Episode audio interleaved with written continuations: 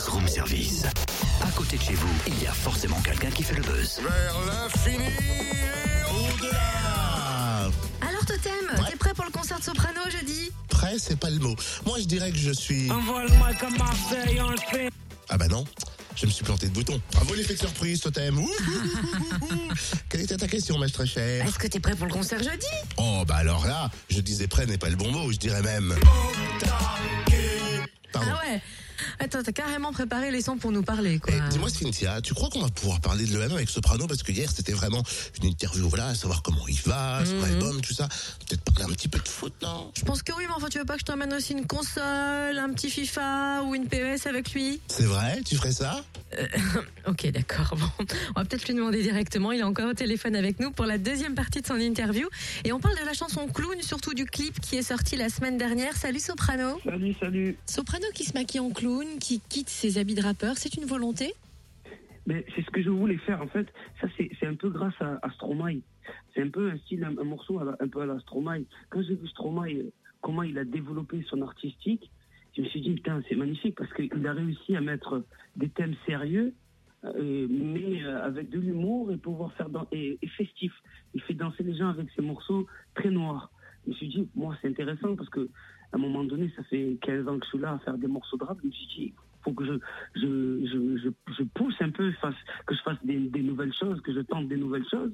Et là, euh, un morceau comme Clown, il, est venu euh, directement comme ça. Je me suis dit, je vais me mettre dans la peau d'un clown pour essayer d'expliquer qu'on porte tous un masque et que dès qu'on on remet ce masque, qu'on remet ce nez rouge, eh ben on fait des la la la la, ça veut dire on fait la fête. Pas faussement, mais on l'a fait quand même. Voilà. En plus de ça, on a l'impression qu'il y a une sorte de, passage de relais à la fin du clip. On peut en parler ou pas de la fin?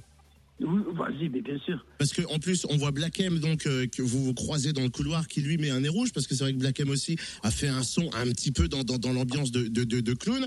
Euh, c'est quoi C'est une sorte de passage de relais, de, de clin d'œil, parce que vous vous aimez tous les deux? Mais c'est un clin d'œil, il y a un peu de tout, il y a un peu de tout, il y a un peu de tout. Après, il y a beaucoup aussi le, le côté par rapport à ce que tu as dit, qui est le morceau euh, je garde le sourire, qui à la base, les gens ne savent pas, mais à la base s'appelait Clown.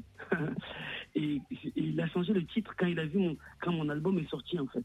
Quand mon album est sorti, il a vu que j'avais un morceau qui s'appelait Clown. Il m'appelle, il me dit oh là là, j'ai fait un morceau qui s'appelle Clown.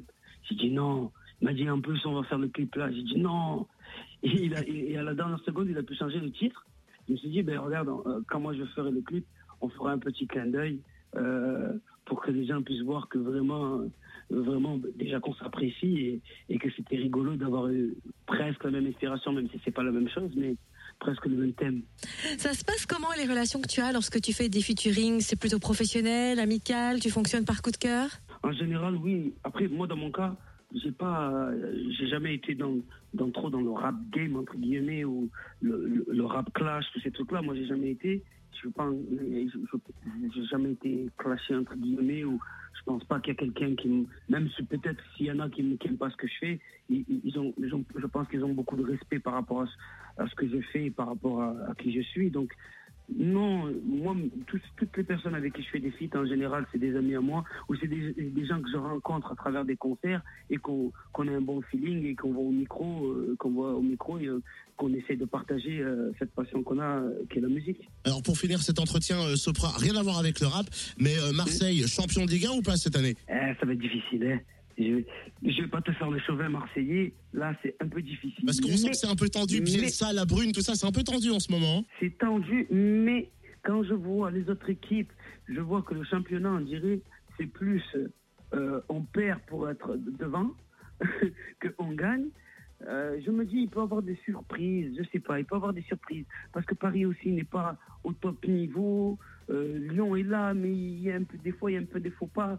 Je sais pas, il peut avoir des éclats de génie ou euh, un, petit éclair, que tout ce qui se passe là, cet à Marseille se règle comme, comme un début de saison et peut-être qu'on peut terminer premier. Mais quand même, je suis réaliste. Si on est sur le podium, je suis content. Eh ben merci Sopra, moi aussi je serais content. Et bien sûr, allez l'OM Mais oui, bien sûr. Rendez-vous après-demain, jeudi 12 mars. C'est Cynthia, la footballeuse professionnelle, mais bien sûr. Rendez-vous après-demain, jeudi 12 mars, au Zénith de Dijon pour voir Soprano.